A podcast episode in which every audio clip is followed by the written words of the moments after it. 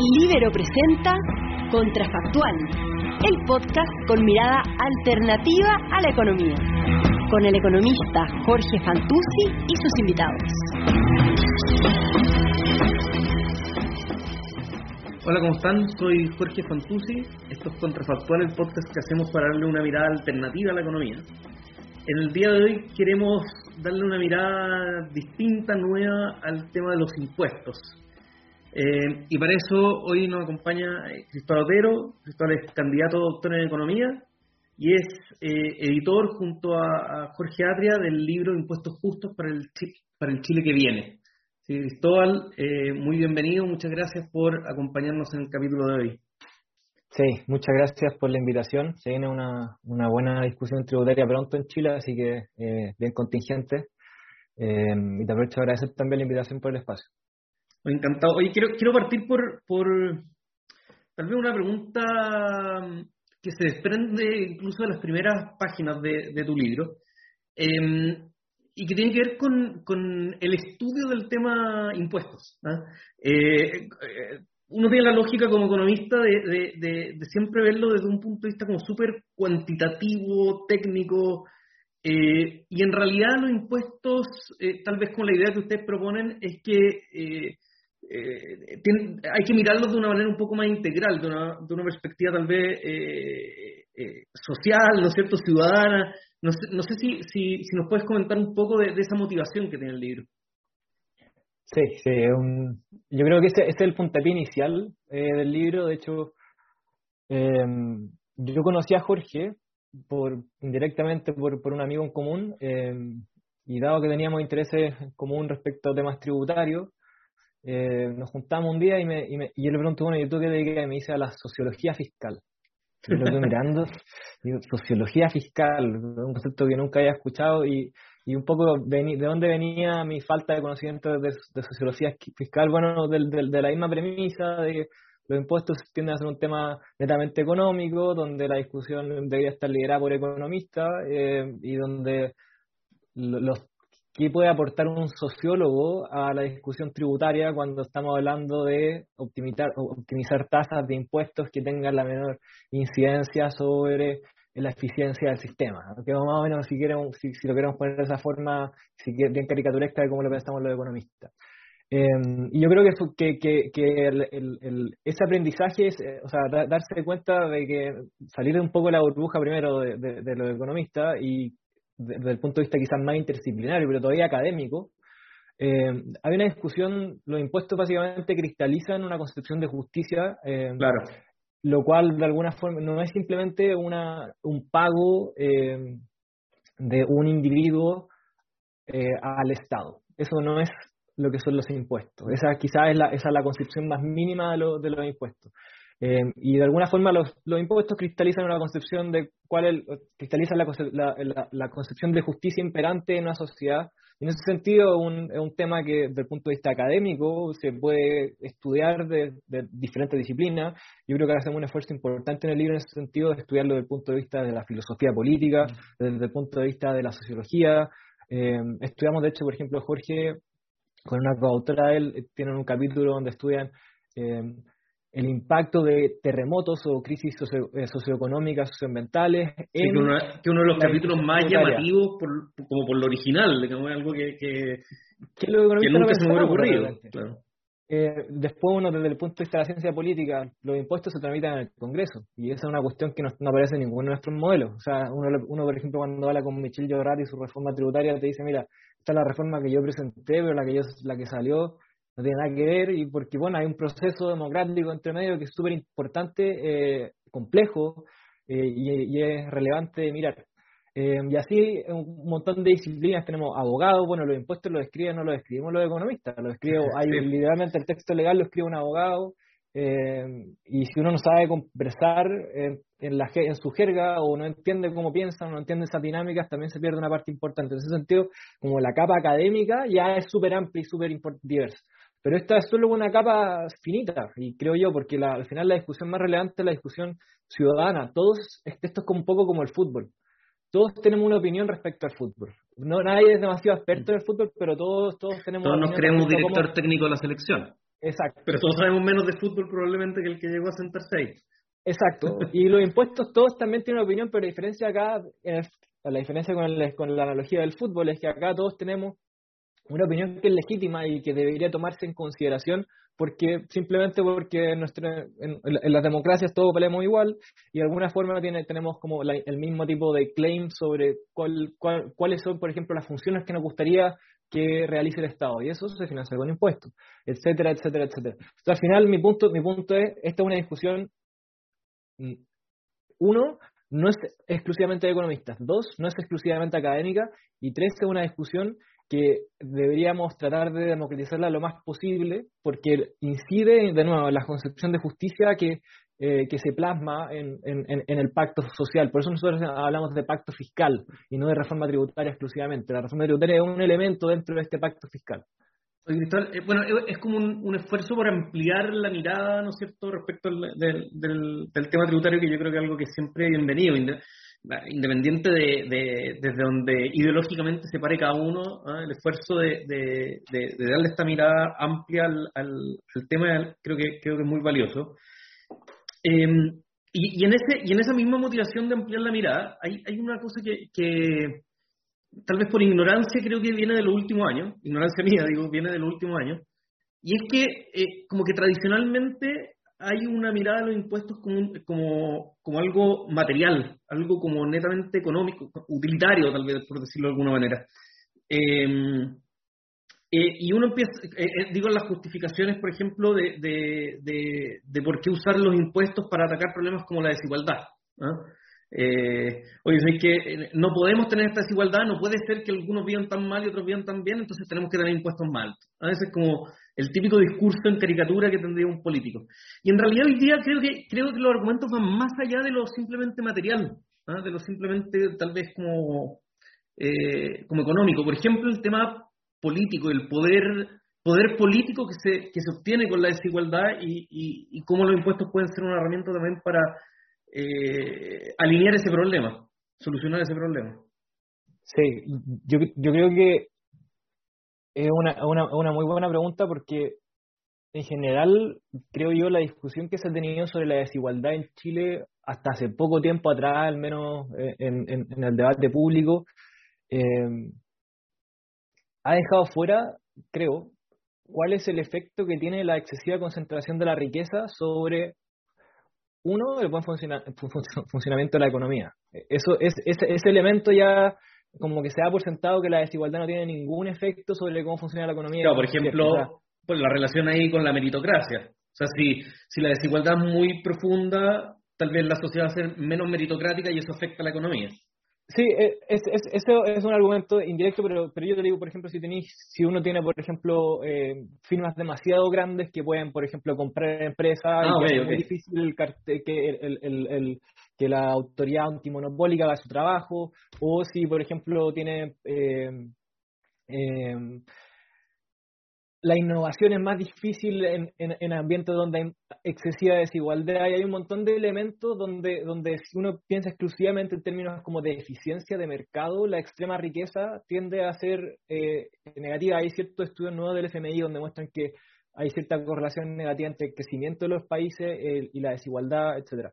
Pero yo creo que más importante que eso, o, sea, o, al menos tan relevante como eso, y va al punto que tú mencionaste al principio, tiene que ver con el funcionamiento de la democracia. Eh, no es menor que existan grupos que tienen una excesiva concentración del ingreso, de la riqueza, y ellos adquieren influencia, eh,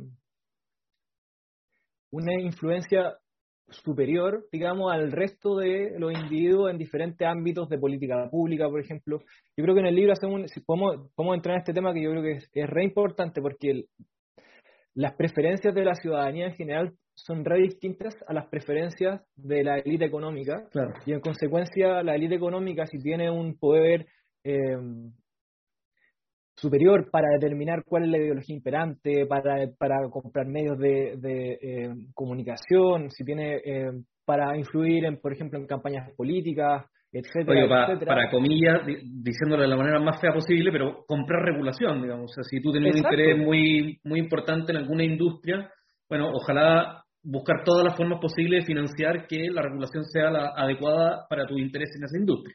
Exacto, entonces hay cierta, creo yo, como ingenuidad en creer que los recursos o eh, la concentración de recursos no genera concentración de poder. Eh, y eso no es cierto. La concentración, y eso fue bueno, una discusión de filosofía política antigua, pero yo creo que, es, una idea bien intuitiva. Eh, a medida que los recursos se concentran, se, se concentra poder y en ese sentido se concentra influencia en las acciones y las decisiones colectivas.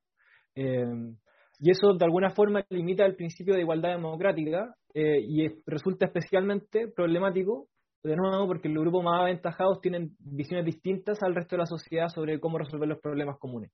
De hecho, hay, hay, un, hay una encuesta que hizo el PNUD hace un tiempo atrás. Que la de las élites. Eh, es, de, es de la encuesta de la élite. Hay, hay, eh, básicamente hay dos fuentes. Una es de la encuesta de desarrollo humano del PNUD, una de 2013, y la otra de la encuesta de la élite de 2013-2014.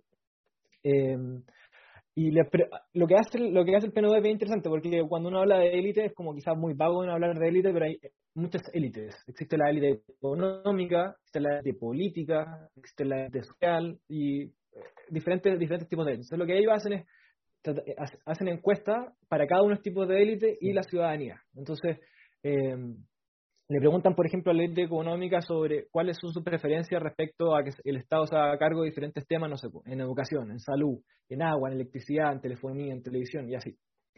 Y uno ve como las preferencias de la élite económica están súper desacopladas de la ciudadanía y la de la élite social incluso, que son, si, se quiere, eh, dirigentes sociales. Y la élite política es como, está entre medio, entre la ciudadanía y la económica pero mucho más cerca de la económica que de la ciudadanía. Entonces, si uno hace un promedio ponderado, es como dos tercios de élite económica, un tercio de ciudadanía, si se quiere.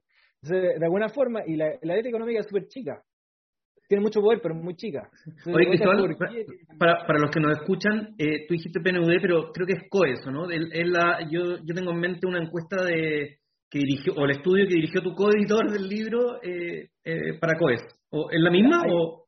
No, hay, lo que hizo Jorge fue una, una encuesta distinta, pero básicamente sobre los mismos temas. Ah, y preguntan, bueno, una de las preguntas en esa encuesta que es muy interesante, eh, se pregunta si es que la excesiva concentración de la riqueza es un problema para la democracia, y el 80% de la, de la ciudadanía dice que sí, pero tú vas de nuevo a la ley económica y eh, el número es re distinto y mucho menor considera que es un problema para la democracia.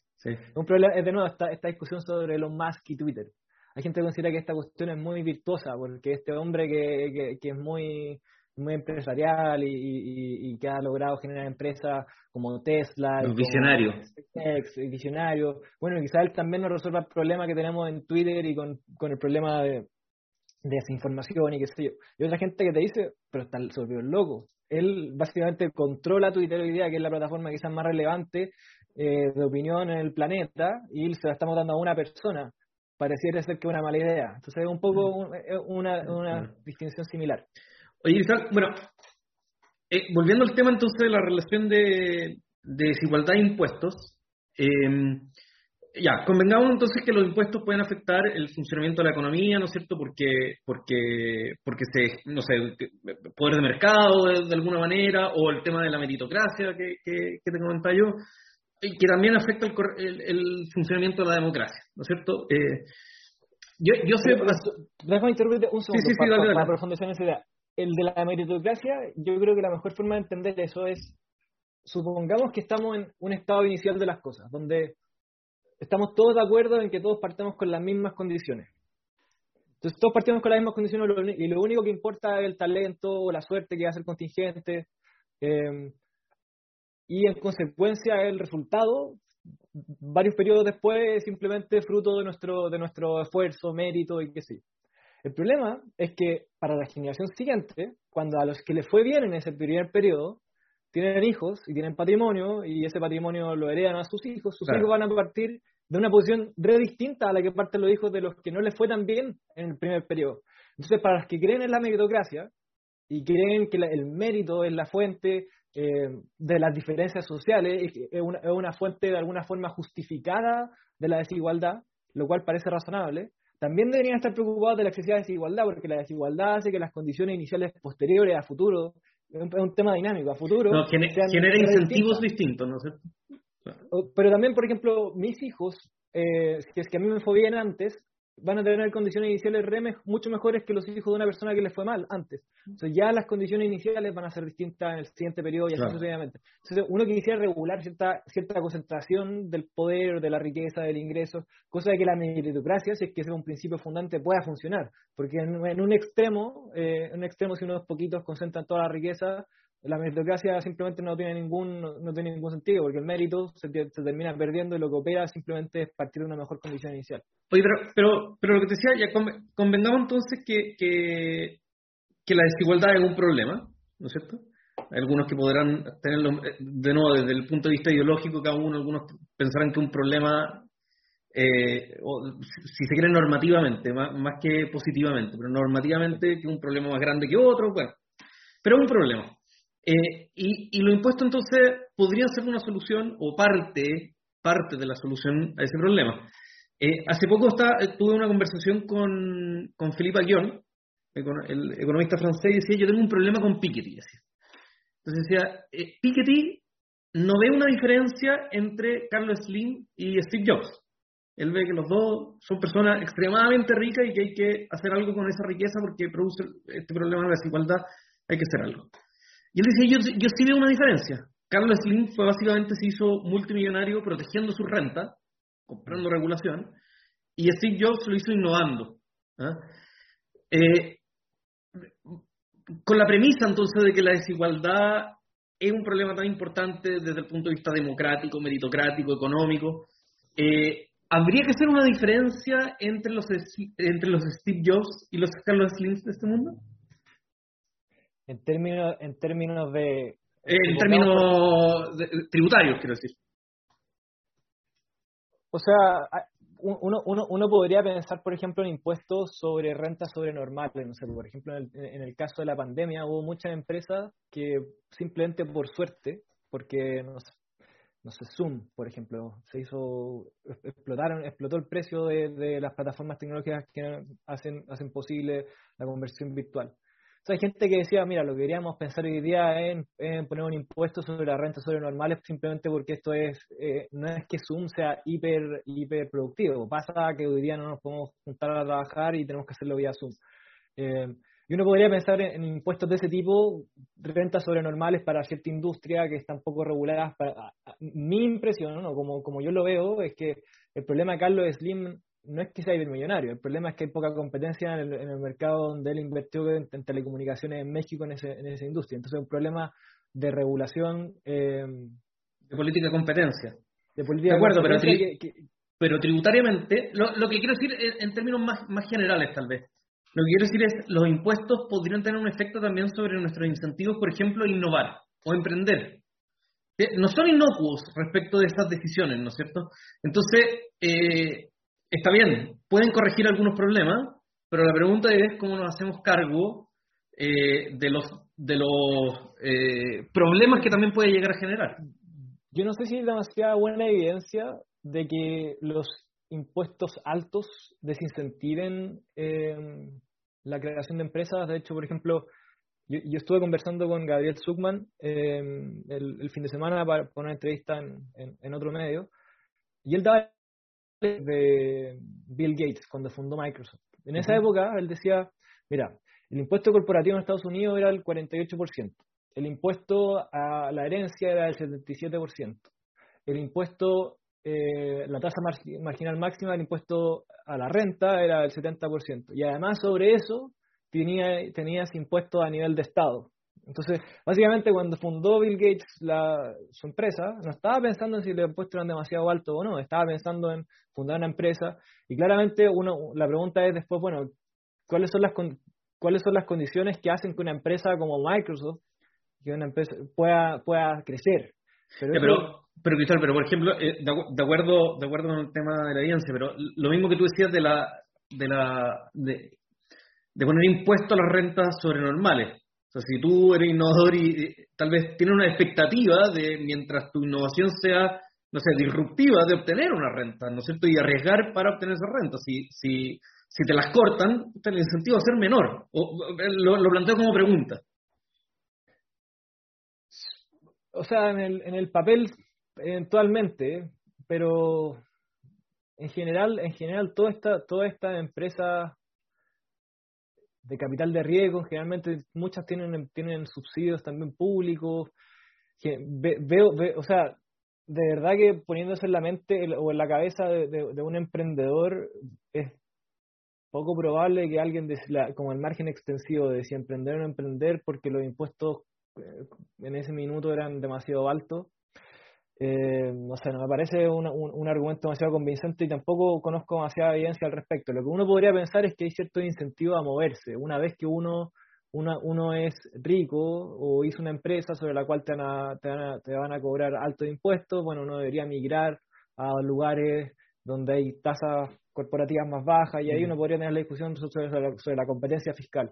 Pero en, pero en términos de si voy o no a, a, a, poner todo, toda mi, mi eh, habilidad empresarial en fundar una nueva empresa o no, porque las rentas de la empresa pues, eventualmente tienen impuestos altos, me, imagino que... Oh, pero, pero yo lo pienso como, como innovación, pero, pero bueno, pero... pero... No, pero me queda, me queda clara me queda clara tu respuesta. En todo caso, también te quería preguntar de nuevo, asumiendo que la desigualdad es un problema y que puede afectar las distintas las distintas dimensión, ¿no es cierto?, económica, la meritocracia, la económica, etcétera, etcétera. Hay otro punto, eh, eh, por ejemplo, en particular respecto al impuesto a los super ricos, hay como una crítica que, que, se repite bastante y es, oye, ok, pónganle el impuesto a los super ricos, pero no se va a corregir el problema, digamos, de que esta gente igual sea lo suficientemente rica para poder afectar, digamos, la, la, democracia, ¿no es cierto? Como, oye, no, no se corrige el problema con el impuesto. No, no sé si, si hay algo de evidencia o tú tienes una mirada respecto de eso. Sí, sí. Em, lo primero, o sea, tengo hartas cosas que decir respecto al impuesto a los super ricos, pero déjame dar un poco de contexto, sobre todo para, el caso chileno. La concentración de riqueza en Chile, o sea, un paso más atrás. Hay dos elementos que son distintos, el ingreso, que es un flujo, y la riqueza, que es un stock. El ingreso es un sueldo, por ejemplo, y la riqueza es tu casa. Tu casa vale cierto. Tu patrimonio. Entonces, cuando estamos hablando de desigualdad de ingresos, es un concepto distinto al concepto de desigualdad de riqueza. ¿Ya? Esa, es la primera distinción que creo que es relevante y que mucha gente confunde. Segundo, cuando evaluamos la concentración o la desigualdad de riqueza, no de ingresos, Chile, o sea, partamos de los ingresos. Chile tiene una desigualdad de ingresos altísima, eh, de los más altos del planeta, y de riqueza también. Entonces tenemos problemas estos, en estos dos márgenes. Entonces, lo primero que hay que considerar es que en Chile la riqueza se concentra, eh, entiendo que el 50% de la riqueza se concentra más o menos cerca del 50% de la riqueza la concentra el 1% más rico. Y dentro de eso, el 1 de cada mil concentra el 25% de la riqueza. Entonces, la, la, riqueza en Chile al menos está muy concentrada y está más o menos en niveles de concentración similares a los de Estados Unidos, quizás incluso más altos. Y similares, por ejemplo, cuando uno habla de los famosos oligarcas rusos, igual, tenemos un nivel de concentración de la riqueza parecido, de hecho mayor. Rusia es del orden del 40%, 9%. O sea, si, vemos la, concentración del stock de, de bienes, está muy concentrado. Está muy concentrado. Entonces, ese, es el punto de partida para pensar en un impuesto a los super ricos. Entonces, ¿qué es un impuesto a los super ricos? Un impuesto a los super ricos básicamente lo que dice es, vamos a cobrarte un porcentaje de tu ingreso o sea, perdón, de tu riqueza todos los años. Entonces, por ejemplo, si tú tienes eh, uno, o sea, si, tienes eh, la riqueza del, stock de, riqueza de Chile es cuatro veces el, PIB. Eso es más o menos, eso es más o menos el orden de, magnitud. si uno quisiera poner una tasa del 1% de esa riqueza, recaudaría un punto del PIB. Eso es, eso es Pensando en que solo, solo la pagaría esto o que, pagaría todo, todo Chile. Sí, no, claro, pero asumiendo que, la, que el impuesto lo, lo, pagarían todos respecto de su patrimonio, ¿no es cierto? Respecto de su riqueza, claro. Entonces, pero después, una quizá de las gracias de tener de la riqueza concentrada es que uno puede dejar exenta al 99.9% de la gente y no cobrarle ni un solo impuesto al patrimonio, que de hecho hoy día existe con las contribuciones. Las contribuciones son una, una, suerte de impuesto al patrimonio, pero solamente a tu casa. Ahí llegamos al 20... de la riqueza financiera. Ahí llegamos, según tu dato, al 25% de la riqueza, ¿no es cierto? Al 25% de la riqueza. Entonces, el 25% de la riqueza, dado que Chile tiene un stock de riqueza 4 a 1, entonces si el 25% de la riqueza no les cobra el 1%, o, o eh, el, perdón, si uno, si uno le cobra el 1% a ese 25% tiene un punto del PIB. Si uno le cobra el 2% a ese, ese 0,1% tiene dos puntos del PIB y así. Entonces, eventualmente uno podría recaudar harto, dada la concentración de la riqueza y que el stock de riqueza sobre PIB en Chile es alto, uno podría recaudar alto con, con tasas bajas de eh, impuesto a la riqueza a un grupo súper reducido. Eh, ese es el primer punto. Entonces, eh, de algún sentido, en, algún, en, algún sentido, recauda. Eh, y eso es importante, y recauda, recauda, recauda bastante importante. Pero volviendo a tu pregunta... Eso, me, me guardo la recaudación para adelante. volvamos ahí al... Volviendo a tu pregunta, que era básicamente, la, la riqueza está concentrada, si uno le cobra el 1%, no cambia mucho el hecho de que esté concentrada, es cierto. Pero depende de la tasa. Si uno le cobrara el 2 o el 3%, eso tiene un efecto dinámico que hace que básicamente la riqueza sea cada vez más joven. Eh, lo que hacemos hoy día, lo que hacemos hoy día, de hecho Chile tiene, más o menos, pero tiene un impuesto a la herencia, que básicamente un impuesto a la herencia es un impuesto a la riqueza, pero es un impuesto a la riqueza cuando te mueres. El impuesto a la riqueza lo que dice es, mira, lo que vamos a hacer es, en vez de cobrarte este impuesto cuando tengáis 90 años, se lo vamos a cobrar cuando tengas 30 años, 35 años. Y lo que va haciendo eso es que va desconcentrando la riqueza dinámicamente y tiene algún efecto, obviamente, dependiendo de las tasas, en eh, la concentración de la riqueza. Hay ciertas estimaciones para Estados Unidos de cómo sería, sería la concentración de la riqueza hoy día si solo se puesto un impuesto a la riqueza 30 años atrás. Eh, y tiene, tiene, tiene efectos significativos a pesar de que sean tasas eh, chiquititas porque el efecto de nuevo es dinámico. O sea, eh, es como, es como tú, tú, bien sabes, las tasas de interés dinámicamente se compone y termina siendo bien alta, un poco más o menos la misma lógica. Pues, es de hecho matemáticamente la misma lógica. Pues un 3% sobre el 97, un 3% sobre el Exacto. 97 del 97. Oye, eh, bueno, esa, es una crítica muy típica, ¿no es cierto? O sea, oye, no vaya a solucionar el problema político, que es cierto, digamos, o democrático. Eh, pero vaya a legitimar, o sea, eh, quizá, quizá en el muy corto plazo no, pero sí se va a legitimar, y, y este es el segundo punto que, que creo que porque los impuestos a la riqueza son súper importantes, porque mucha gente dice, ¿por qué vamos a poner un impuesto a riqueza y vamos a poner un impuesto al ingreso más alto, no a los más ricos? Eso es mucho más fácil, distorsiona menos. Es menos distorsionador. vamos a hacer todo este rollo de tener que ir a perseguir la riqueza, vamos a tener que hacer un registro financiero, borrámonos todo eso, ya tenemos un servicio de impuestos internos que funciona, subamos la tasa marginal del impuesto al ingreso y ya, te olvidaste el problema.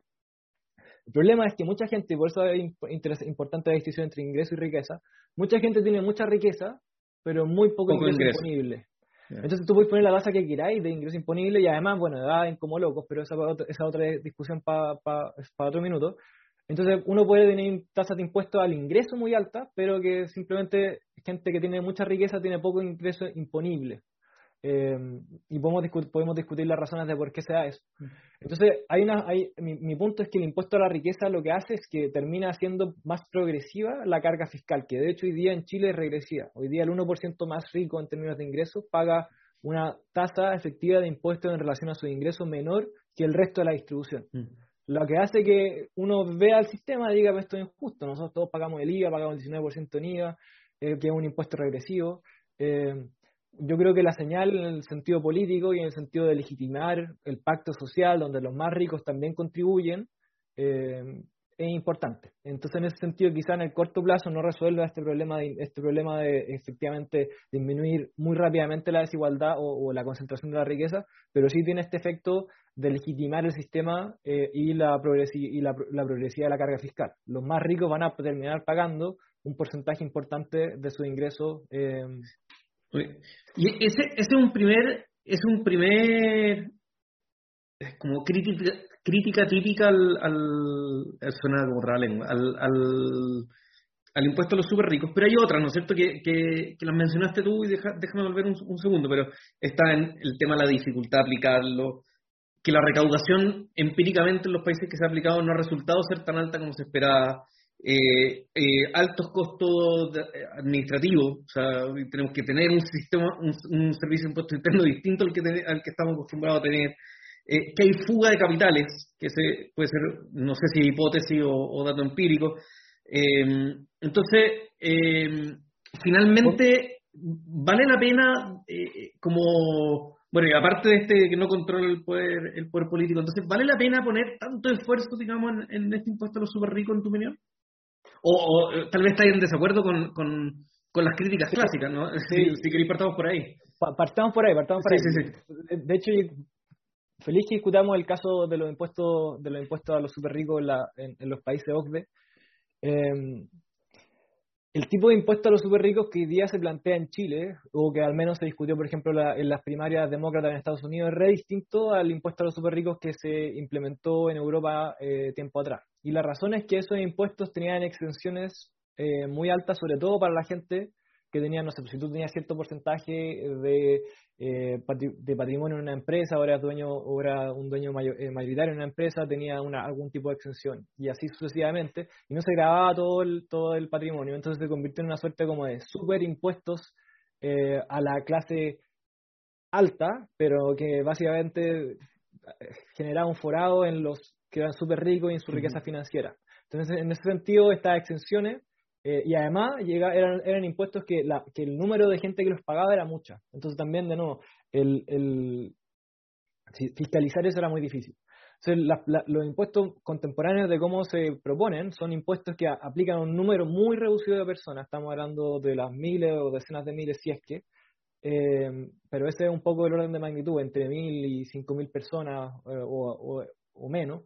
Eh, un puñado, digamos. Un puñado de personas sobre los cuales uno puede, es, e, es, re fácil fiscalizarlo.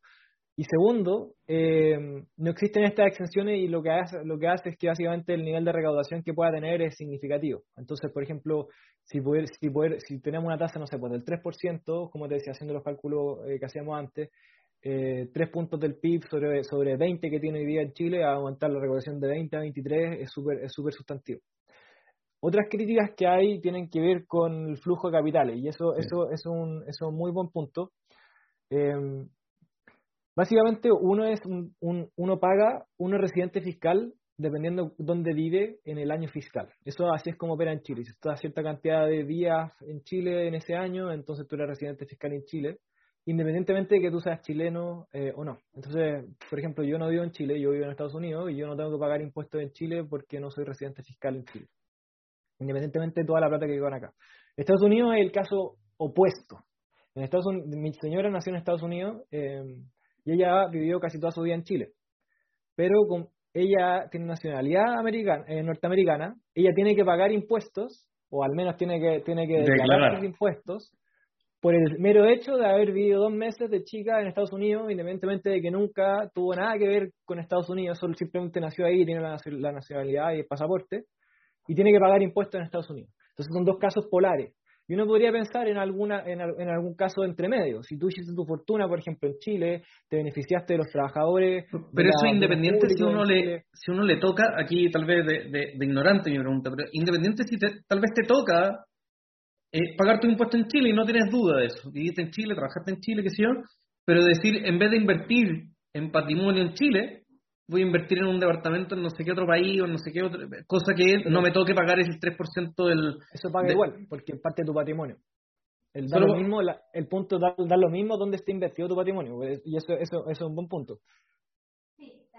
Si tú, tienes, si tú eres un residente fiscal chileno, y si tu, y tu patrimonio queda en Suiza o donde sea que quede, pagas tu impuesto al patrimonio igual. ¿Y esa es parte del costo administrativo que todo el mundo como que alerta tanto?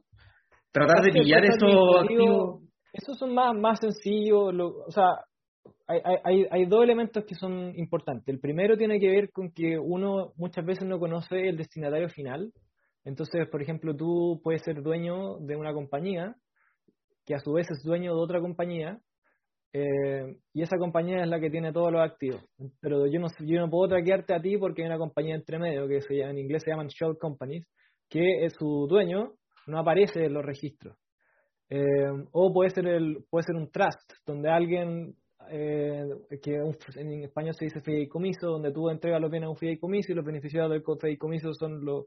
Y eh, toda esa información entre medio no está, entonces uno, uno, es difícil saber quién es el dueño y eso es lo que es, por eso hay, hay, hay, hay un debate importante de decir, bueno, hagamos un registro de beneficiarios finales. ¿Quién es el dueño de qué? y hay mucha opacidad en ese sentido. Ese es el primer punto.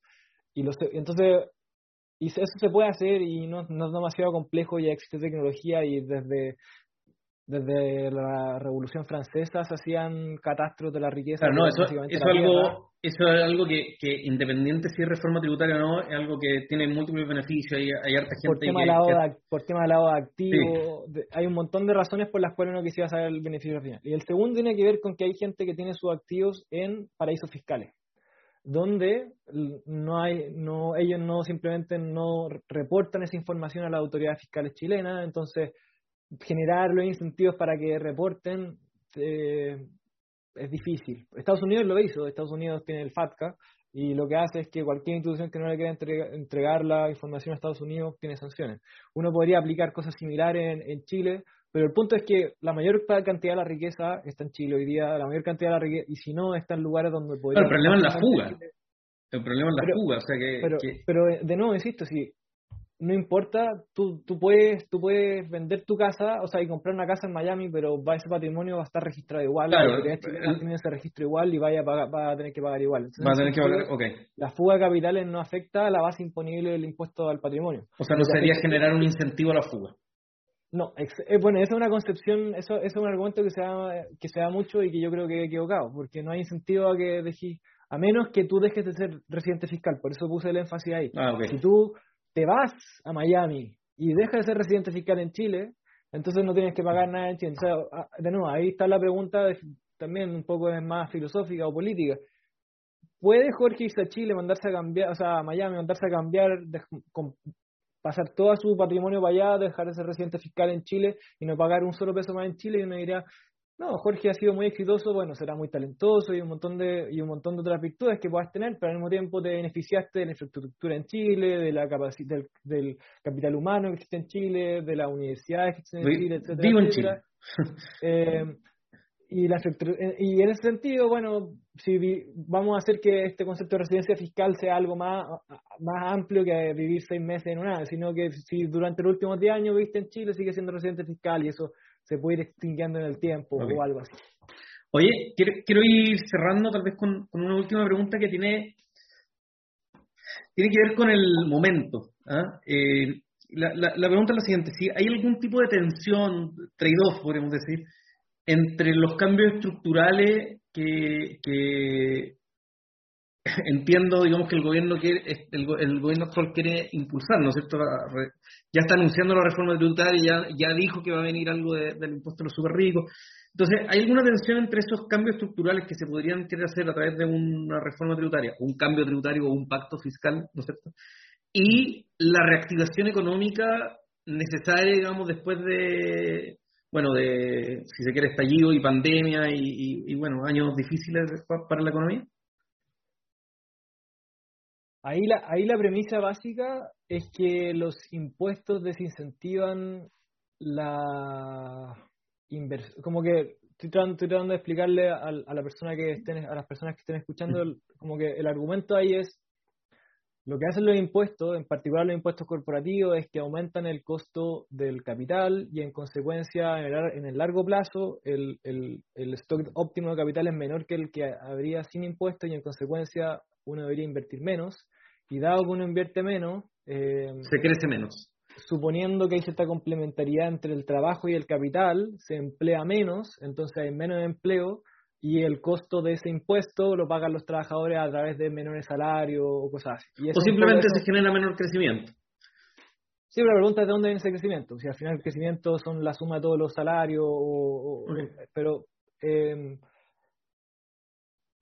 mi, mi respuesta a eso es que en general no hay demasiada, o sea, hay alguna, hay, es difícil tener buena evidencia empírica eh, causal sobre ese mecanismo en cuestión.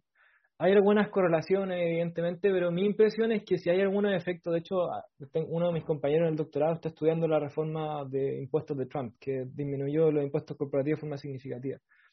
Y si es que hay algún efecto, son súper, súper chicos. Eh, y la razón es que la inversión es mucho, la, elasticidad, quizá un poco técnico, pero el mercado es mucho más rígido o, la inversión es mucho más inelástica de lo que suponen todos estos modelos. Menos sensible, eh, menos sensible, a la tasa de a, la tasa exacto. Eh, entonces, uno probablemente, probablemente el efecto en términos como de actividad económica no es demasiado grande y segundo, hay que pensar que estos impuestos recaudan y uno cuando tiene en la cabeza dice vamos a aumentar los impuestos, pero presume que esos impuestos se van a tirar a la basura. Como, eh, hay, mucha, hay, muchos modelos en economía que presumen eso, como aumentan los impuestos, pero esa carga no se, después no se distribuye de vuelta. Y la pregunta es, y yo creo que acá está toda la cuestión, ¿qué hacemos con eso? Suponte tú que vamos a recaudar cuatro puntos del PIB adicionales. Y este yo creo que es un problema que tiene la izquierda, eh, que le ha regalado a la derecha el discurso de modernización del Estado. Eh, entonces, la izquierda te dice subamos la carga y la derecha te dice no, modernicemos, gastemos mejor. Y, yo, yo creo que el, mejor ejemplo de por qué es importante modernizar el Estado es Argentina y Brasil. Argentina y Brasil tienen un PIB del orden, o sea, un impuestos del orden del 30% del PIB. Chile del 20, una vez que uno corrige, qué sé yo. O sea, tienen 10 puntos más que Chile. Y probablemente los servicios públicos que entregan en Brasil y en Argentina son órdenes de magnitud peores que en Chile. ¿Por qué? Porque hay un problema de gasto importantísimo en Argentina y en Chile. O sea, en, Brasil. En Chile no lo hay tanto, de hecho los indicadores son re buenos, el, Estado gasta bien, como que hay, una, hay, hay, un cierto grupo de que aprovecha este discurso y hace una cuña política eh, penca, pero lo que yo sí creo que es importante, y eso parte de investigación, de hecho se trata de cómo, cómo mejorar la calidad de los servicios públicos que provee el Estado, es hacer las dos cosas. Vamos a recaudar y esa plata la vamos a gastar bien. La vamos a gastar, por ejemplo, en dar mejor calidad en los hospitales públicos. Eso genera mayor productividad de los trabajadores. O sea, alguien, alguien que tiene acceso a mejor calidad de la salud se enferma menos, está más contento, es más proactivo, trabaja más alguien que tiene mejor acceso a educación, tiene eh, mayor capital humano, es, más productivo. de alguna forma hay, de nuevo, un círculo positivo, considerando si es que se gastan bien estos nuevos impuestos. también hay que pensar como más en el largo plazo. pero, pero yo lo pensaba no solo, no solo en el sentido negativo de que, de que una reforma tributaria generar menos inversión, sino que en el, en el sentido de, tal vez hay que, en el sentido positivo, tal vez, de decir, oye, pero eh, a la vez de preocuparse la recaudación, deberíamos preocuparnos en este minuto de meter algún tipo de incentivo, tal vez vía tributaria u, otras vías, incentivo a la inversión, incentivo al crecimiento que sean coyunturales dado, dado el momento. Sí, y se puede hacer. De hecho, de hecho, lo que sí tiene mucho mucho efecto son estos estas depresiones aceleradas. Eh, la depresión acelerada es una suerte como de reducción. Básicamente lo que lo que permite hacer es que todo lo, todo toda la inversión se pueda depreciar de, de forma instantánea o más rápidamente y lo que hace es que el, la base imponible sea menor. Ese tipo de cuestiones se pueden hacer y se han hecho en el pasado y, y hay evidencia de que son de que son importantes en aumentar de todas maneras la inversión, sobre todo en el, en el cortísimo plazo. Eh, yo creo que hay elementos definitivamente que se pueden implementar, pero también el mayor gasto del Estado. Es un tema más, potente. No, pero eh, el hecho de que el Estado gaste más reactiva también la demanda. o sea, es que en Chile tenemos un problema complicado y como que los economistas estamos menos perdidos también, porque tenemos, eh, la economía está, hay que reactivarla, pero al mismo tiempo hay inflación porque está demasiado caliente la economía, entonces como que nadie, la discusión para mí es media, es media, es media confusa. O hay que reactivar o está muy caliente, o cuál de las dos, o las dos cosas, y hay una parte de la distribución que está de la economía que está muy caliente en el sentido de que, de, que hay, hay una demanda que no alcanza, que, básicamente se, se, termina yendo a precio. Eh, entonces, no sé, el COVID es, es una experiencia rara porque Claro, estamos aprendiendo todo en el camino. Y es una desaceleración rara, una desaceleración que no ocurrió porque el mercado no operó, no operó eficientemente, no sé, en el caso de la burbuja inmobiliaria en Estados Unidos, operó porque el sistema dijo, tenemos que parar la máquina. Y esa es la recesión que se generó, que fue una recesión forzosa. Entonces tampoco sabemos cómo es el proceso de reactivación eh, y en el camino si nos estamos reactivando quizá demasiado rápido, demasiado lento. Pareciera ser que es demasiado rápido, sobre todo por, por, por, por la magnitud de los retiros y quizás traducción inflación importante. Entonces, no sé, dado que yo no estoy en política, eh, creo que tengo más libertad de poder decir que hay, hay parte del discurso político que dice reactivación, pero yo no, no, no, sé, no sé cuántos elementos hay ahí eh, bien fundados. Hay quizás macroeconomistas que puedan saber más que yo en este tema. Quiero agradecerte por esta conversación muy muy interesante. Eh, me quedo con la idea, ¿no es cierto?, que decía al principio del libro de cómo ampliar la mirada, de, de, ver el, tema tributario desde distintas perspectivas. Así que muchas gracias por, por habernos acompañado en el capítulo de hoy. Sí, muchas gracias y feliz de, seguir conversando. bueno, y a, los que nos escuchan, eh, muchas gracias por, por, acompañarnos y nos vemos en un próximo ah, capítulo. ¿Puedo hacer, un, puedo hacer un, una suerte de, auto... Eh, adelante, adelante. Bueno, el, libro, el libro este que estamos conversando tiene una página que se llama impuestosjustos.io. Y en esa página básicamente lo que hicimos fue un esfuerzo grande de, de nuevo, queremos democratizar un poco la discusión y hay un glosario tributario donde muchas veces los, economistas hablaban en jerga técnica, la tasa marginal máxima del impuesto a la renta, y alguien normal te dice, ¿qué estás hablando? Bueno, hay una definición que pusimos, cosa de hacerla eh, lo más sencilla posible, hay un glosario en la página, y además están todas las figuras del libro, está la descripción de los capítulos, eh, así que ya, también a, Ya saben entonces lo que nos escuchan, si se quedaron con, con hambre, digamos, de, ah, de la conversación, pueden ir ahí a la, a la página, bueno, pueden leer el libro y, y de verdad que, que, creo que vale la pena. Así que quedan invitados también a eso. Muchas gracias a todos. Muchas gracias.